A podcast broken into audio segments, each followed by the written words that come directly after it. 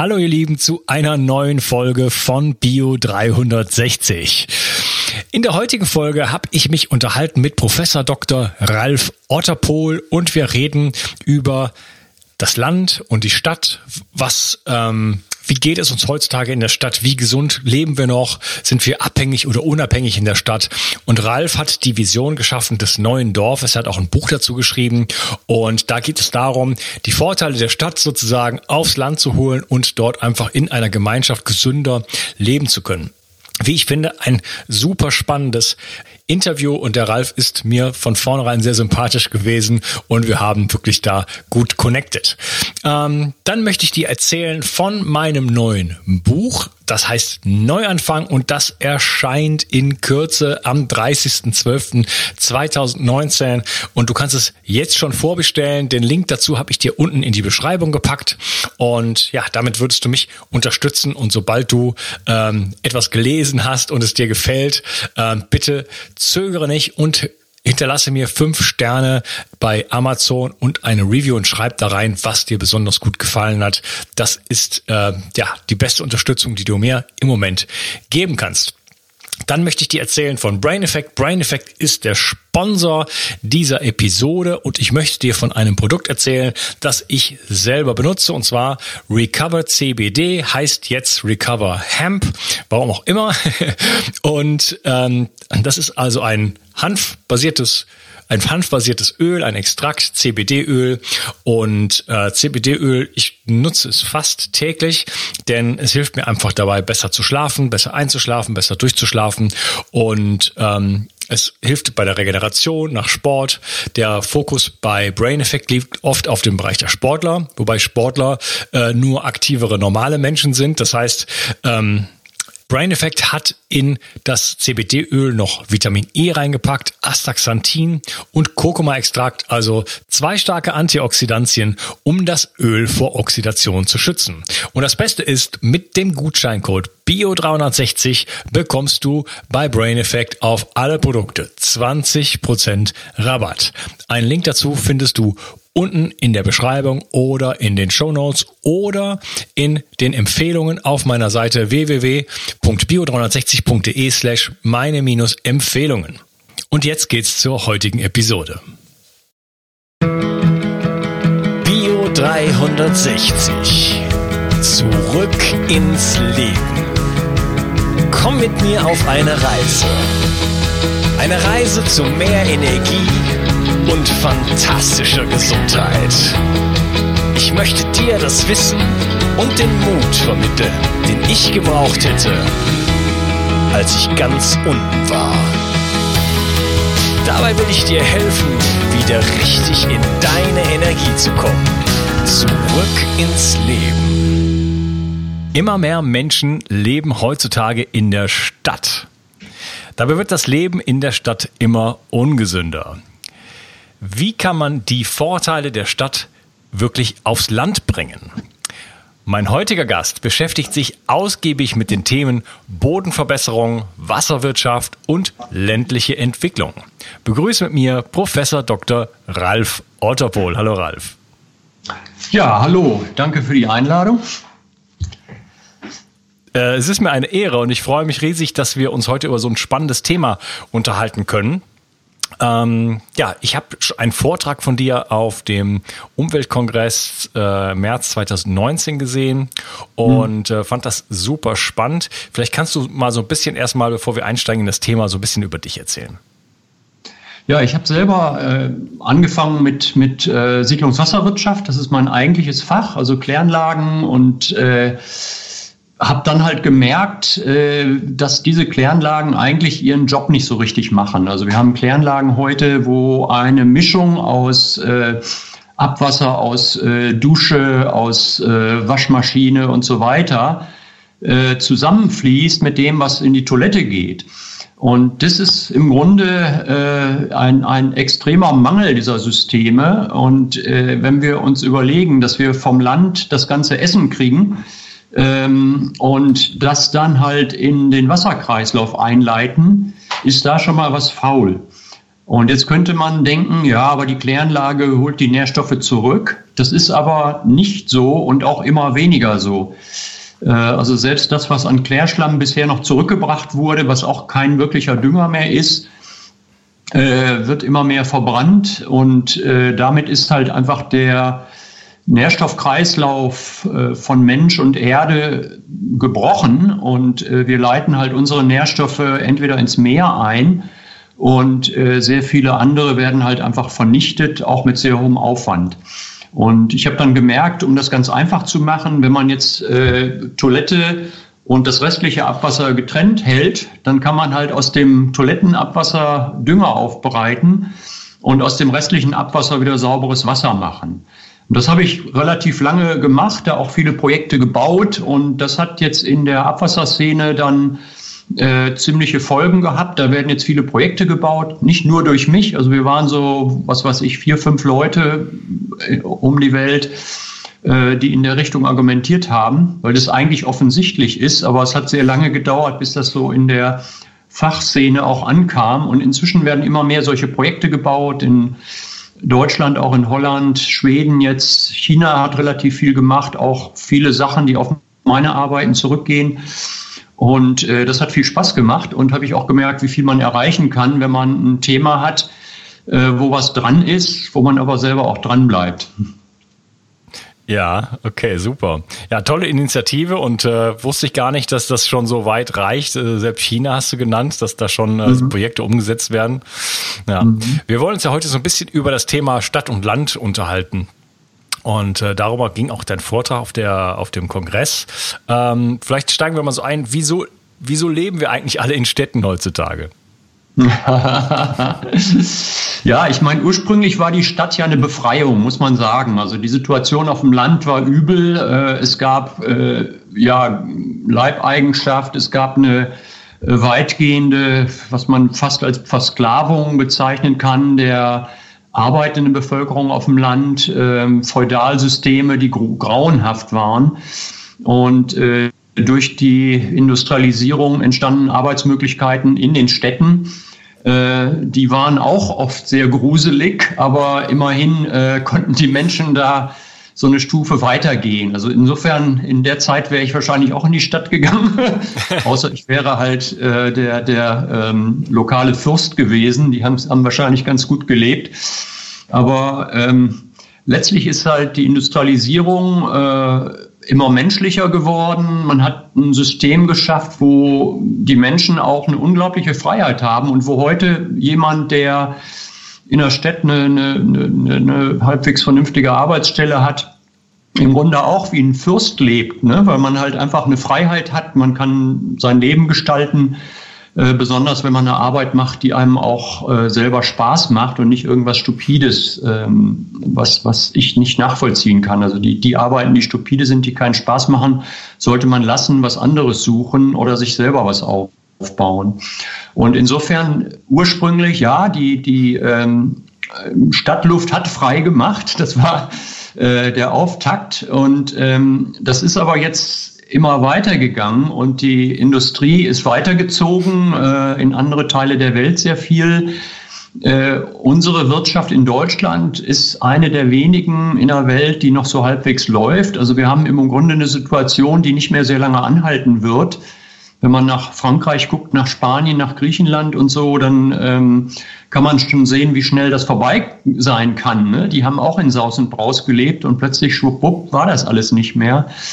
Und ähm, ich will hoffen, dass das gut weitergeht. Ne? Das ist äh, aber eher wahrscheinlich, dass wir auf eine Situation kommen, wie sie auch in anderen Teilen der Welt ist, wo halt einfach es nicht genug Arbeit gibt, wo die Menschen halt keine gut, kein gutes Auskommen mehr haben. Und ähm, da ist es halt gut, auch nach Alternativen zu gucken. Und ähm, du hast gesagt, ähm, wie kann man die Vorteile der Stadt aufs Land bringen? Und das finde ich halt auch genau das Wichtige. Also wir wollen ja nicht äh, vorschlagen, zurück zur Plackerei, also übles Leben ähm, und den ganzen Tag von früh bis spät äh, da sich auf dem Acker quälen. Wenn man sich das so einrichtet, dann sollte man es vielleicht gleich lassen, weil das ist nicht, das äh, muss nicht sein. Das hat es lang genug ge gegeben und ähm, jetzt geht es darum, wirklich gut zu leben. Und zwar besser als in der Stadt. Also nicht nur die Vorteile der Stadt mitnehmen, sondern Vorteile von Stadt und Land kombinieren auf eine pfiffige Art, wie es einem selber passt. Und äh, mir ist halt klar geworden, ähm, wir brauchen ganz, ganz viele Menschen auf dem Land, damit das der Boden erhalten bleibt. Also ist, der Boden wird nicht von selber erhalten, der muss gefüttert werden. Damit wir Nahrung kriegen, müssen Menschen Nahrung anbauen. Und äh, wenn wir gute Nahrung, hochwertige Nahrung, vielfältige Nahrung haben wollen, brauchen wir da viele Leute, die da mitmachen. Und äh, die Menschen, die das machen, sollen da einen Spaß dran haben, die sollen ordentliches Auskommen haben, das vielleicht in Teilzeit machen. Aber die Menschen brauchen, ähm, die allermeisten zumindest, brauchen so ein Umfeld, wo auch andere interessante Menschen sind. Und das ist ja der Grund, warum heute die Leute in die Stadt ziehen. Heute macht man es zwar auch oft wegen der Arbeit, aber halt einfach auch, weil halt die ähm, ja, int Stadt interessant ist vom sozialen Umfeld, ist oft eine Illusion, weil es funktioniert ja gar nicht so gut, wie man so denkt. Also es ist viel Anonymität, ähm, viele Leute sind sehr isoliert in der Stadt, ähm, aber zumindest hat man die Möglichkeit. Und deshalb war mein Ansatz, nachdem ich da jetzt mich lange mit beschäftigt habe, Projekte angeguckt habe und in afrikanischen Ländern, aber auch in Europa einiges gemacht habe, habe ich gesehen, der Kern ist wirklich, dass man mindestens so um die 150 Leute im, in der näheren Nachbarschaft hat. Ähm, weil dann hat man einfach auch eine Auswahl an Leuten, mit denen man was anfangen kann. Und dann entsteht auch, sagen wir mal, die Möglichkeit, äh, die Vermarktung ordentlich zu machen. Das ist das, was für kleine Betriebe auf dem Land sehr schwer ist. Ne? Also das ist schon die, das, der Gartenbau und so weiter, was man auch so macht, ist schon genügend Arbeit. Und wenn dann gleichzeitig auch noch der ganze Vertrieb von den gleichen wenigen Leuten gemacht werden muss, dann ist das verheerend äh, anstrengend und macht auch bald keinen Spaß mehr. Und wenn man jetzt genug Kleinbetriebe so als Cluster zusammenfasst, dann kann man tatsächlich da eine Situation hinkriegen, wo es wirtschaftlich gut laufen kann, wo man dann auch Weiterverarbeitung machen kann, also weitere Kleinbetriebe äh, entwickeln und wo dann auch genug Leute sind, dass man eine Schule betreiben kann, weil sonst sind die mit Kindern ganz schnell wieder weg. Äh, und äh, das ist halt letztlich so, ähm, was ja einerseits man kann das nicht so aus dem Ärmel schütteln. Das ist schon ein Projektansatz, der ambitioniert ist. Ja. Also professionelle Planung ist ge äh, gefragt, äh, aber es ist auch keine Zauberei. Und äh, meine Spezialität scheint irgendwie zu sein, das merke ich immer so, was ich mache, die Dinge, die sich noch niemand vorstellen kann, einfach mal immer wieder, immer wieder, immer wieder zu erzählen äh, bis sozusagen so ein, so ein Mentalfeld entsteht, wo andere Menschen Anschluss haben, sich das auch vorstellen können. Und das ist eigentlich jetzt schon passiert. Ich habe ungefähr 10.000 Menschen direkt erreicht durch meine Vorträge, dann halt natürlich jetzt hier noch über Internet. Und äh, dadurch sind immer mehr Menschen, die sich das gedanklich mal vorstellen. Und das, das macht ein Feld auf. Also jenseits von klassischer Physik gibt es natürlich Felder, die halt ähm, letztlich auch äh, Themen plötzlich überhaupt erst ähm, vorstellbar machen. Und jetzt geht es halt tatsächlich darum, wie kann es genau aussehen. Es ist nicht ein Konzept, sondern es ist einfach ein, ein Prinzip, was man machen kann. Und äh, da sind jetzt immer mehr Leute, die interessiert sind, die äh, auf der Suche sind, wie kann man sowas machen. Und äh, das ist jetzt was, wo ähm, ja einfach äh, so, so, ein weit, so eine weitere Stufe jetzt nötig ist, dass nicht nur viele Menschen interessiert sind, sondern so viele, dass es halt auch regional losgehen kann. Weil es sind jetzt viele interessiert, manche in Süddeutschland, manche in der Schweiz, manche in, in, in Norddeutschland, Ostdeutschland und so weiter. Äh, aber es ist natürlich äh, immer auch so, dass es Menschen gibt, die wollen in einer bestimmten Region bleiben und ähm, Insofern ist halt die Herausforderung so ein bisschen zu gucken, ist in einer Region jetzt so viel äh, Interesse, dass man halt äh, jetzt ein Projekt so in voller Größe starten kann, wird dann auch äh, Land gefunden, Hof gefunden, äh, dass das losläuft. Und ich bin ziemlich optimistisch, dass das bald gehen kann, weil es gibt immer mehr Anfragen in der Richtung, ähm, dass das auch bald real werden kann. Und das ist eigentlich das, wo ich im Moment Spaß dran habe, einen Pro Prozess zu moderieren, wo man wirklich zu so einem Projekt in voller Größe kommt. ja, okay, du hast super viele Sachen angesprochen. Äh, du hast gesagt, zum Beispiel äh, in Deutschland ist die Ökonomie noch relativ äh, stabil. Ich habe selber, ähm, also ich wohne seit circa 18 Jahren im, auf dem Land. Also ich bin in der Stadt aufgewachsen in Deutschland und bin dann ausgewandert nach Spanien und habe da auch so den ganzen Crash mitbekommen. Ja, die ganze mhm. äh, Industrie war sozusagen auf, äh, auf Tourismus und auf die Immobilienindustrie äh, sozusagen äh, ausgelegt und dann plötzlich äh, brach das alles ein und äh, dann waren alle Leute arbeitslos. Mhm. Was mir immer schon aufgefallen ist, also ich wohnte dann auf einem kleinen Dorf oder sogar noch außerhalb des Dorfes, was mir da aufgefallen ist, dass es trotz alledem praktisch keine Initiative gibt.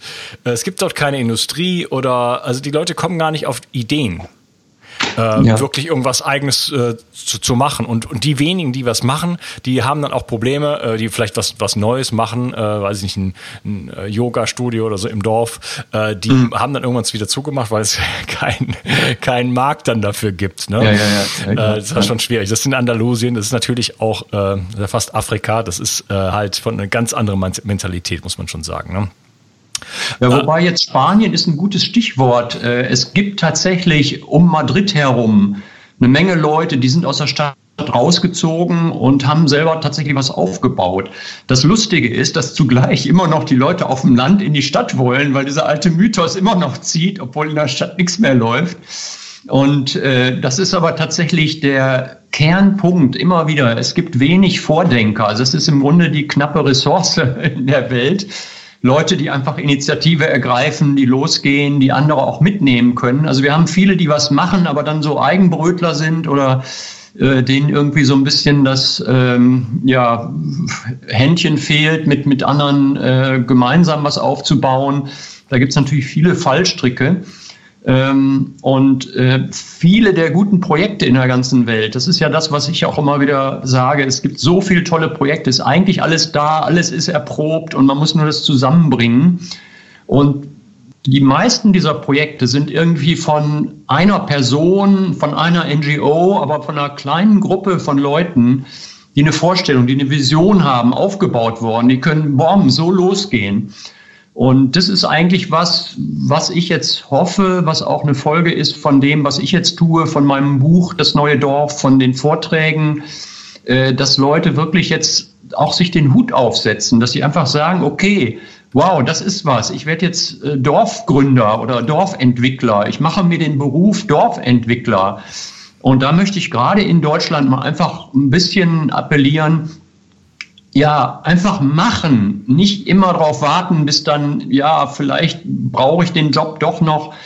Einfach machen, loslegen, äh, Mut haben. Es kann uns hier nicht so wirklich viel passieren. Man, man findet immer wieder irgendwelche Wege. Und wenn man sein Leben damit verschwendet, an irgendeinen äh, Schreibtisch zu gehen, irgendwie äh, Programme zu bedienen, sein Leben lang, äh, die vielleicht irgendwann alleine laufen, wo man dann äh, im Büro auch nicht mehr gebraucht wird, das ist langweilig. Also das ist irgendwas, was im Grunde eine Verschwendung der Lebenszeit ist. Selbst wenn man abends vielleicht noch irgendwie ein bisschen was, was Nettes macht. Aber es, ist, es geht darum, was einzubringen, äh, diese Welt weiterzubringen.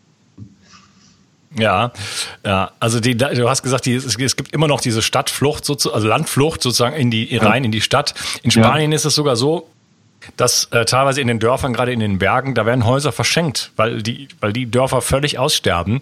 Also da kann ja. man sich schönste Häuser in schönsten Gegenden sozusagen kriegt man geschenkt und da könnte man auch ein ganzes Dorf übernehmen, so mehr oder weniger.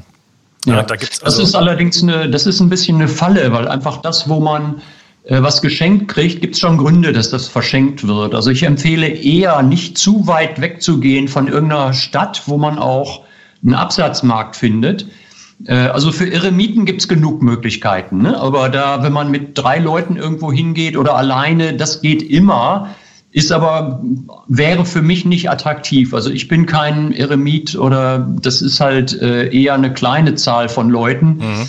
Äh, aber wenn man wirklich was aufbauen will, wo man äh, Kontakt zu Kunden hat, wo man eine Stadt hat, die vielleicht in einer Stunde Transportentfernung, wo man einen Markt beschicken kann, äh, bei kleineren Städten wie Weimar zum Beispiel, habe ich mir mal genauer angeguckt, da wäre es fünf Minuten Transportentfernung und man ist auf dem Land, wo es wunderschön ist, wo man günstig Land kriegt, aber da kriegt man es auf gar keinen Fall geschenkt. Das, das hat einen gewissen Preis. Aber das, was einen gewissen, gewissen Preis hat, kann sehr viel mehr wert sein als etwas, was man geschenkt kriegt. Ne? Also da auch mit, mit vernünftiger wirtschaftlicher Betrachtung dran gehen ähm, und äh, dann halt ähm, genug Leute zusammenkriegen. Und da ist, glaube ich, eher die attraktiven Städte, die haben auch oft eine, sagen wir mal, eine, eine, eine ja, große Anzahl von Menschen, die im Grunde ansprechbar sind, die aber oft sowas gar nicht erst mitkriegen. Deshalb müsste man halt Leute haben, die sagen, okay, mein Beruf ist jetzt Dorfplaner und äh, ich mache meine, meine, meine Arbeitsstelle auf halbe Stelle. Man, ich meine, ich, ich rate ja niemandem jetzt von der Klippe zu springen, aber einfach äh, halbe Stelle, zwei Drittel Stelle und dann halt einfach mindestens ein, zwei Tage in der Woche das wirklich professionell aufzubauen, äh, da was ähm, anzuschieben, Leute einzubeziehen, Gruppe aufzubauen, das aber auch professionell machen, auch sehr gut aufpassen, wen man sich da reinholt. Also da gibt's allen möglichen Wahnsinn leider, beobachte ich immer wieder. Ich war früher da relativ naiv. Ich habe immer gedacht, ja, solche Projekte ziehen halt sowieso gute Leute an. Ist leider nicht so. Es gibt wirklich auch Leute, die völlig andere Interessen haben. Es gibt äh, Leute, die einfach nur Aufträge haben wollen. Da kommt jemand mit rein und heuchelt Interesse und will hinterher einfach nur einen äh, Planungsauftrag haben. Und äh, das muss man früh genug äh, sortieren und auch gucken, dass man jetzt nicht äh, zehn Leute hat, die eine Bäckerei aufmachen wollen. Also eine Bäckerei reicht für so ein Dorf. Sorry, es ist ja. das muss auch passen. Ja, das bringt mich auch zu der Frage: Braucht man dann spezielle Interessensgebiete? Also wo ich in dem Dorf, wo ich in Spanien gewohnt habe, da bin ich wegen Auswandern, Gleitschirmfliegen, Südamerika-Reisen, äh, dann später was Klettern und so weiter, Auto, viel Outdoor-Sachen hingezogen. Und irgendwann mhm. war das Thema rum und dann äh, bin ich das ist eine längere Geschichte, aber dann bin ich nach Frankreich, wohne jetzt in Frankreich und dann wohne ich in der Region plötzlich, da erwachte meine Spiritualität erstmal so und die ganze Region ist so voll mit Qigong-Lehrern und Yoga-Leuten und so, komplett. Ja. Ähm, alles, alles äh, bio, biodynamisch und so weiter. Und äh, da lebte ich dann auf dem Land, im Gegensatz zu Spanien, wo ich so meine 20, 30 immer die gleichen Freunde hatte, sozusagen, die man sich gar nicht aussuchen konnte, weil das waren halt die Leute, die da waren, so, ne? Also mit den mhm. Eingeborenen kam man, kommt man nicht so in Kontakt, äh, auf dem oberflächlichen Niveau ja, äh, mhm. darüber hinaus leider nicht. Und ähm, da in, jetzt in dieser Region in Frankreich war das anders, weil da ist es nicht anders. Da gibt's, hat man auch Probleme mit den Eingeborenen sozusagen, mit den äh, äh, ja, Leuten aus der Region in Kontakt zu kommen. Aber äh, es, die Region ist bekannt in ganz Frankreich und es kommen halt einfach Tausende von Leuten dort, dorthin, auch teilweise weltweit. Und deswegen kann man sich dann aus dem großen äh, Repertoire sozusagen seine Freunde und so aussuchen. Und es gibt dadurch relativ viel Kultur, also hochwertige ja. Konzerte äh, oder, ja. oder, oder, oder solche Sachen auf dem Land, wovon man gar nichts ja. mitbekommt. In Frankreich ist das alles so äh, versteckt. Das findet mhm. alles so, die Leute haben so bei sich zu Hause riesige äh, äh, umgebaute Ställe oder solche Sachen, wo dann äh, große Studios drin sind mit schönem Holzbohren ja. zum Tanzen und was weiß ich was. Ja, ja. Also da gibt es eine ganze Menge, das merkt man aber gar nicht, wenn man jetzt nach, nach Frankreich kommt, da denkt man, ist alles tot. Ne? Im Gegensatz zu Spanien, wo sich alles draußen, wo alles draußen stattfindet. So, äh, das heißt, da habe ich eigentlich das so ein bisschen äh, erlebt, wovon du sprichst. Da habe ich plötzlich ähm, die Stadt auf dem Land gehabt. Ich konnte viele Dinge machen, die, mhm. äh, die in Spanien so nicht gingen und die ich dann irgendwann auch so ein bisschen vermisst habe.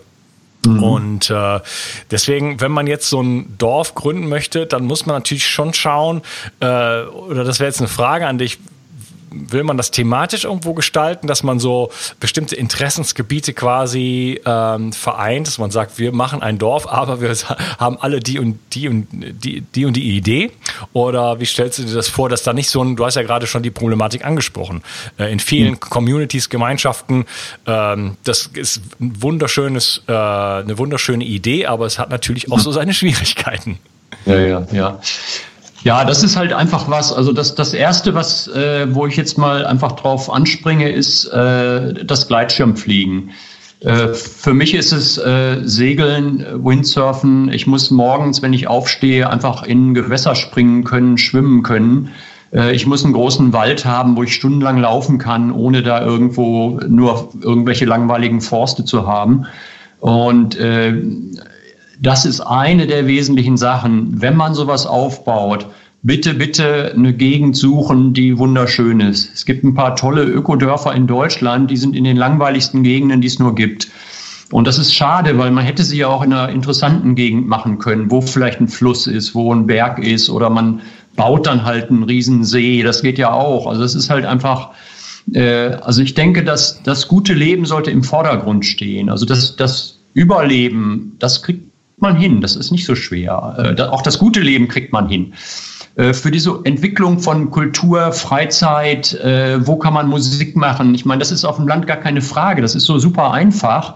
Äh, wenn ich so ein Gemeinschaftsgebäude habe, klar habe ich da eine Mehrzweckhalle, da kann man einfach sich zusammenfinden, da, da Musik machen, Theater machen, was auch immer der Teil ist leicht und offen und da sollen auch äh, alle Interessen da irgendwo ähm, äh, ihren Platz finden, was in der Stadt ja schwer ist. Wo findet man einen Übungsraum und so weiter? Ne? Das ist ja, die Stadt ist so brutal eingeschränkt geworden. Also das, was früher cool war an der Stadt, irgendwelche Hinterhofhallen, wo einfach was los war, wo, wo die Freaks lebten. Die hatten da irgendwie so eine alte Fabrikhalle. Ich habe mal eine Wohnung gesehen in Berlin vor langer Zeit äh, da, da konnte man mit dem Fahrrad in, in dem, was weiß ich, 400 Quadratmeter Wohnzimmer fahren, weil das eine Gewerbehalle war und die Zimmer lagen dann ringsrum.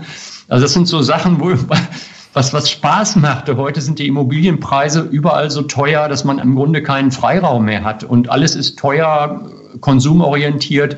Kultur ist Konsumkultur. Man setzt sich da irgendwo hin, sagt, oh, wieder tolles Konzert. Aber mein verdammt, warum nicht selber mal ein, äh, ein Konzert machen, mit auftreten oder was auch immer, wo man Lust zu hat. Äh, der Teil, ähm, wie kann man das Leben gut einrichten, das ist halt das, wo man planen muss. Also aus meiner Sicht, äh, wir brauchen generell einen relativ hohen Anteil an, an Anpackern gibt es nicht mehr so viele im Moment, aber es werden wieder mehr. Also die, die jetzt Jüngeren, die merken, wie bekloppt das ist, äh, wenn das Einzige, was man macht, ist irgendwie äh, an, an, an einem Handy rumzuwischen oder äh, an, in irgendeinen Computer zu starren. Und, äh, ist das, das deine Beobachtung? Etwas, ja, machen, das, das ist jetzt, äh, aber das ist jetzt schon was, wo, wo viele jetzt das Leid sind und einfach jetzt anfangen, ich, nee, ich will auch was anderes machen.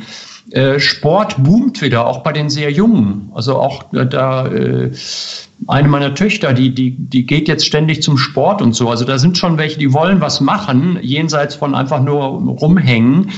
Und äh, es gibt auch viele, die jetzt sagen, okay, jetzt beruflich, das sind jetzt hier zum Beispiel unsere Absolventen.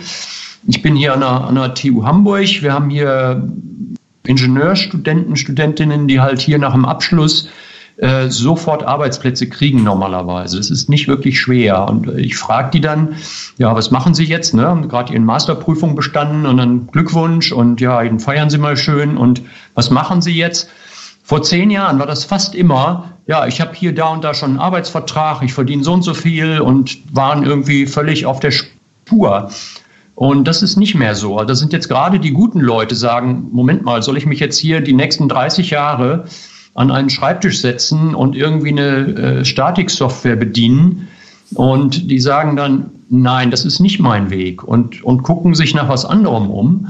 Und da ist es so, dass da oft wenig ist, weil wir sind eine Gesellschaft, die ist so durchsortiert. Ne? Das ist immer, wenn du, wenn du in deinem Segment da weitergehst, da kannst du andocken, da hast du deinen dein, äh, Masterabschluss da, wo du dann da deine Stelle kriegst. Wenn du aber darüber willst, dann bist du plötzlich gar nichts. Ne? Und wir brauchen wieder eine Kultur, wo, wie in den USA, wo einfach, wenn man was aufbaut, macht man einfach. Man, man erwirbt sich die Kompetenz durch Machen. Und genau das kann man jetzt durch äh, so Projekte wie Neues Dorf oder Gärtnerdorf oder auch in einigen Ökodörfern, die etwas größer sind, da ist sind ja schon so An Ansatzpunkte.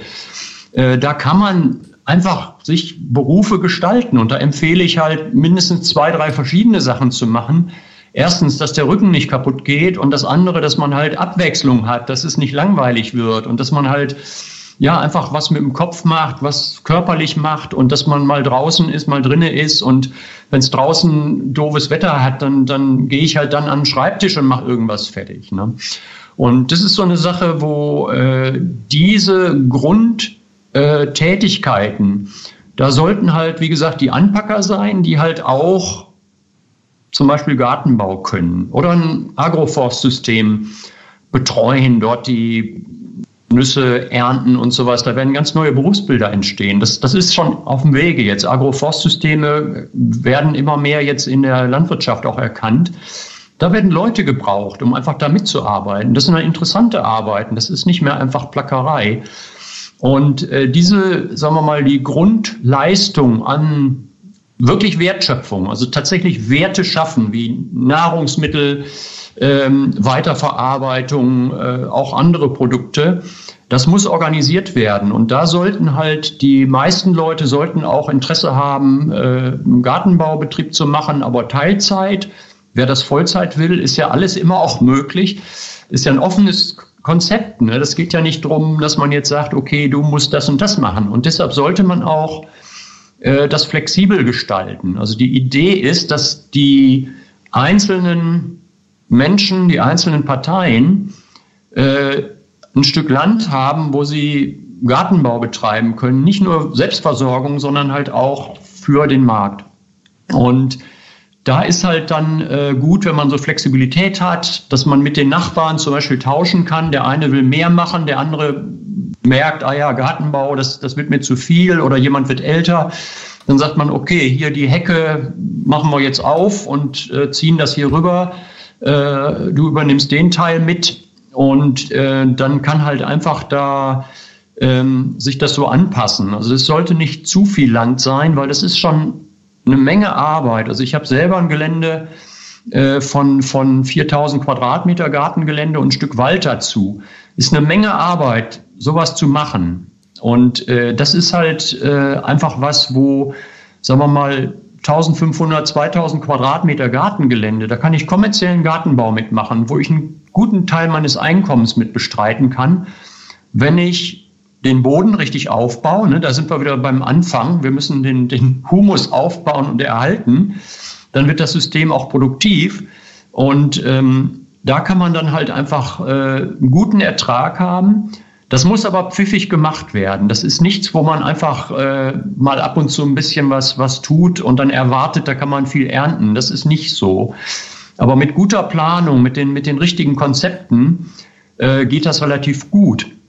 Und da gibt es inzwischen genug Erfahrung. Also Ferme du Bec Eloin in, in Frankreich, äh, Jean-Martin Fortier in Kanada, äh, das, die ganzen Market Gardens in USA, wo das ein Boom ist.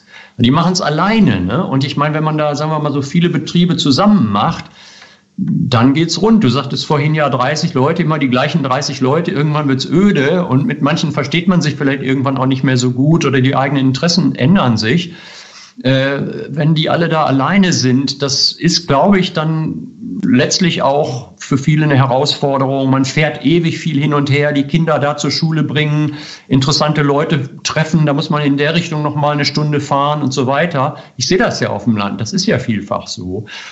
Und da ist halt einfach dann die ja, schöne Möglichkeit, dass man sowas ja, dass man quasi sagt, so, hier ist jetzt der Spot in der Gegend, also hier um Hamburg, wir machen jetzt hier ein tolles Projekt. Äh, hier ist ein Hof, der hat keine Nachfolge, aber die Kinder auf dem Hof oder die Erben von dem Hof ähm, haben da Lust zu, sowas mitzumachen. Und zwar äh, in einer Form, dass sie jetzt nicht mehr den ganzen Hof da wuppen müssen. Äh, die Höfe haben heute fast alle keine Nachfolge. Und das muss man mal vorstellen. Ich meine, ein Berufsstand, den niemand mehr machen will. Ich meine, was ist denn das? Das ist doch, das ist doch ein, äh, ein, ein Fingerzeig, dass man da andere Systeme aufbauen sollte. Und das kann man sowohl in der Fläche machen, Stichwort regenerative Landwirtschaft, Agroforstsysteme, Portionsbeweidung und so weiter. Dann wird auch das wieder spannend. Aber der andere Weg ist, dass man halt sagt, okay, wir unterteilen jetzt in viele kleine Parzellen. Man kann es auch als Pachtsystem machen. Bauern sind extrem äh, dagegen, Land zu verkaufen was man auch verstehen kann. Äh, warum nicht als Erbpachtsystem? Aber wenn jemand jetzt Jahre Arbeit reinsteckt, was aufzubauen, muss es gesichert sein, dass die Person oder die Familie oder die WG oder wie auch immer man das organisiert, die sowas aufbaut, da auch bis an ihr Lebensende bleiben kann und das auch weiter vererben kann. Sonst wird das niemand machen. Also ich habe da viel Elend gesehen, auch in ähm, Gemeinschaftsprojekten, wo alles toll ist, ne? wir verstehen uns alle gut. Und irgendwann äh, werden plötzlich da Bomben, werden die rausgehauen, weil irgendwo Streit ist. Und ich habe einen Fall, da ist eine, ein, ein Paar, 30 Jahre haben sie mit aufgebaut, mit aller Kraft, also komplett Vollzeit und zwar doppelt so viel wie im normalen Beruf, wo man dann um vier Feierabend hat. Und dann wurden sie rausge rausgehauen, hatten gar nichts, gar nichts. Und das ist halt, so darf es nicht sein. Also auch mit äh, sinnvollen Modellen äh, vernünftige Verträge machen. Also von vornherein, wenn man einen guten Vertrag hat, muss man sich nicht mehr streiten. Und ich habe die Erfahrung gemacht in ein, ein, ein paar Sachen. Ich habe zum Glück nie wirklich richtig bluten müssen, aber ich habe genug Leute gesehen, äh, die im Grunde vorm Trümmerhaufen standen. Und deshalb vorher das gut planen, äh, die richtigen Leute zusammenbringen, die sich ergänzen, äh, wo man auch sieht, die packen was an. Und da ist es durchaus gut, dass man einfach mal zu Anfang, wenn man so viele Leute hat, die Interesse haben, sagt man mal so, okay, jetzt gründen wir mal einen Verein und jeder zahlt jetzt mal 1000 Euro ein. Und äh, dann sind erstmal schon mal zwei Drittel weg. Und das sind genau die zwei Drittel, mit denen man Zeit verschwendet. Die man nicht braucht. Ja, die es nicht ernst meinen. Ne? Wer, wer das nicht mit einlegt, meint es nicht ernst. Und derjenige, der nur einen Auftrag abziehen will, der zahlt das auch nicht ein, weil er halt merkt, oh, hm, vielleicht kriegt dann doch keinen Auftrag. Ne? Und ähm, das andere ist, man macht einfach mal eine Aktion, wo man halt äh, ja, sich trifft, äh, Kaffee trinken und wo man sagt, okay, wir machen mal eine Baumpflanzaktion. Wir machen jetzt hier einfach mal mit dem Bauern zusammen, Agroforst wird hier aufgebaut, wir machen jetzt so Beratung für Bauern gerade immer mehr. Und dann sagt man, okay, hier sind jetzt äh, 200 Bäume, die müssen bis heute Abend im Boden sein. Und dann macht man das zusammen. Und dann ähm, guckt man, wer da dabei ist, wer das mit Verstand macht oder wer nur planlos rumläuft und Scheinaktivität hat. Äh, ich habe sehr viel praktisch gearbeitet. Ich bin selber Maurer, habe äh, auf Baustellen gearbeitet. Und äh, es ist halt einfach so, dass manche Menschen haben überhaupt kein Händchen für ähm, ja, praktische Arbeit. Und da kann man schon mal so ein bisschen gucken. Und dann, wenn welche da gar nichts mit anfangen können, muss man die vielleicht mal ansprechen und sagen, okay, hier, du bist wahrscheinlich eher nicht der Gärtner, äh, aber hast du Lust, irgendwie eine Firma aufzubauen, um ähm, Ökohäuser zu bauen oder eine Werkstatt zu machen, wo jetzt Elektroleichtfahrzeuge hergestellt werden oder der kleine Elektrotrecker für den Gartenbau. Ja, ja, da also gibt's, gibt es tausend Möglichkeiten. Ja, sehr, sehr viele Möglichkeiten. Ich fand das schön, ja. was du eben mal gesagt hast, Kompetenz durch Machen. Äh, das ist, äh, ja, ist ein super Slogan. Das ist auch in meinem Bereich, im Gesundheitsbereich ist das natürlich auch, dass die Kompetenz durchs ja. Machen kommt und auch die Gesundheit durchs Machen kommt ja. und nicht durch die Information, die wichtig ist, aber die muss Auslöser sein fürs, für das das, für das Handeln. Ne? Mhm. Äh, mein lieber Ralf, ich würde mich gerne äh, in einem nächsten Teil mit dir weiter unterhalten über die vielen spannenden Themen, die da noch kommen und mal so ein bisschen auch nochmal einen Schritt zurückgehen und zum Thema Abhängigkeit, Unabhängigkeit im Land und auf dem Dorf äh, mich unterhalten und natürlich vieles mehr. Ich danke, dass du heute dabei warst. Tschüss. Okay, bis gleich. Jo, tschüss. Umsetzung. Vielleicht kennst du das. Du hast schon so viel darüber gelernt, was deiner Gesundheit zugutekommen könnte und weißt bereits so viel.